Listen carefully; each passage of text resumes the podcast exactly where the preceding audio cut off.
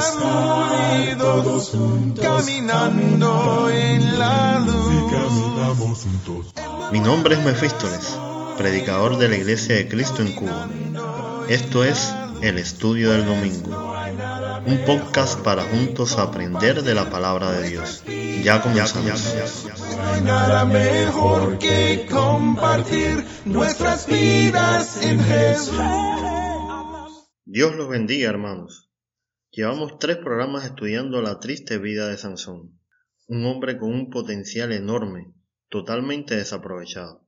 Mas los filisteos le echaron mano, y le sacaron los ojos, y le llevaron a Gaza, y le ataron con cadenas para que muriese en la cárcel. ¿Podía ser humillado más? ¿Cómo nos sentiríamos nosotros? Lo que sigue nos oprime el corazón. Los filisteos se juntaron para ofrecer sacrificio a Dagón, su dios, y para alegrarse, y dijeron, Nuestro Dios entregó en nuestras manos a Sansón nuestro enemigo. Cuando sintieron alegría en su corazón, dijeron, Llamad a Sansón para que nos divierta. Y llamaron a Sansón de la cárcel, y sirvió de juguete delante de ellos, y lo pusieron entre las columnas. No solo se burlan de Sansón, también lo hacen del Dios de Israel, el que había sido elegido para ser el terror de los filisteos, de héroe, se convierte en el bufón de la corte. Antes de continuar no quiero dejar pasar por alto un detalle importante, y es el verso 22. Y el cabello de su cabeza comenzó a crecer, después que fue rapado. No dejo de preguntarme, ¿por qué los filisteos no lo mantuvieron rapado? Lo más probable es que pensaran que ya estaba vencido, humillado, ciego, preso, encadenado. Para ellos era un juguete. Pero para Sansón, ¿qué significaría? Tenía dos opciones. Creer lo mismo que los filisteos pensaban. Ya estaba derrotado. O conforme iba palpando su pelo crecer, la barba rasparle, renacer una nueva esperanza en su corazón, renovar su relación con Dios, ejercitar su espíritu conforme ejercitaba su cuerpo en el morino de la cárcel. Hermanos, cuando por causa de nuestras malas decisiones o nuestros pecados tocamos fondo, tenemos las dos mismas opciones que Sansón, lloriquear y lamentarnos y dar por perdida la guerra o pensar que solo fue una gran batalla. No todo está perdido, no perdamos la esperanza. Sansón dijo al joven que le guiaba de la mano, el hombre que peleó con un león, que derrotó solo a tantos filisteos, ahora necesita que un muchacho le sirva de guía. Acércame y hazme palpar las columnas sobre las que descansa la casa, para que me apoye sobre ellas. Y la casa estaba llena de hombres y mujeres, y todos los principales de los filisteos estaban allí. Y en el piso alto había como tres mil hombres y mujeres, que estaban mirando el escarnio de Sansón. Vamos por un momento a cerrar nuestros ojos e imaginarnos la escena. Escuchamos las voces de miles de hombres y mujeres burlándose, gritando improperios, riéndose, va a tientas, tropezando con escalones, estatuas. Recibe empujones, está totalmente desorientado, sin que nadie lo aliente, lo consuele, sin que el Espíritu de Dios esté con usted. Se siente solo. ¿De dónde sacar fuerzas en una situación así?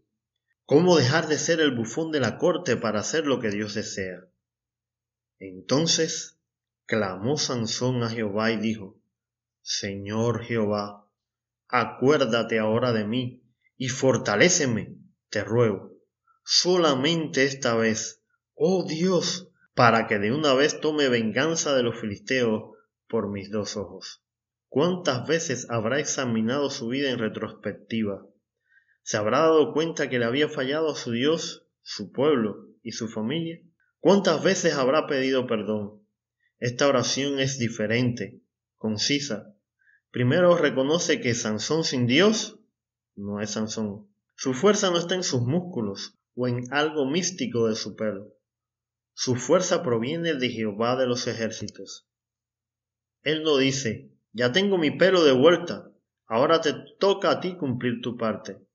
Le ruega con humildad su ayuda por una única vez.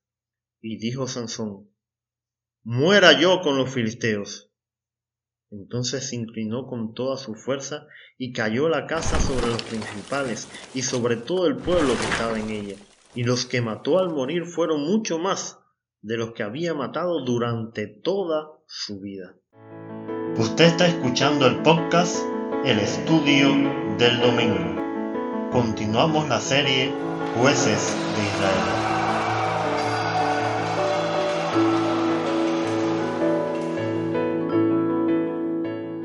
Sansón es un hombre igual que nosotros. Pertenecía al pueblo de Dios. El Señor le había dado una misión desde antes de nacer.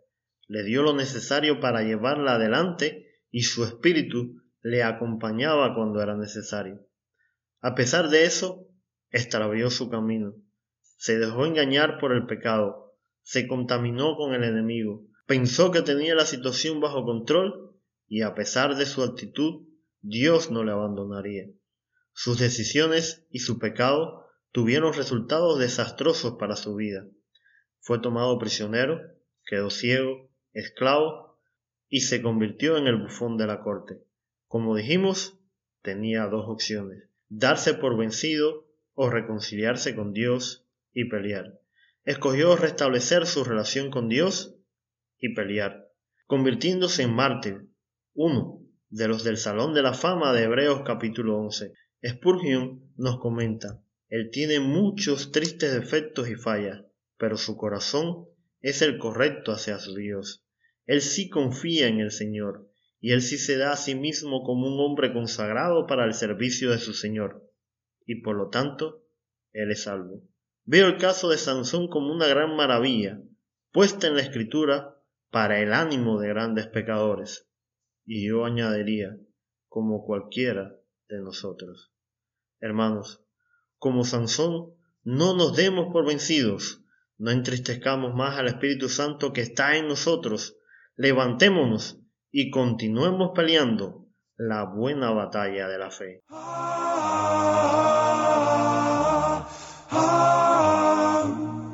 Gracias por escuchar. Te invitamos a que nos sigas en Facebook o Telegram como Compartiendo Estudio. Para contactarnos o sugerir algún tema, lo puedes hacer por el correo compartiendo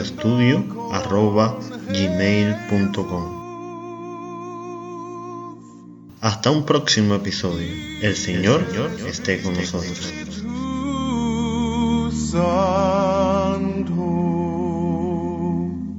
Compartiendo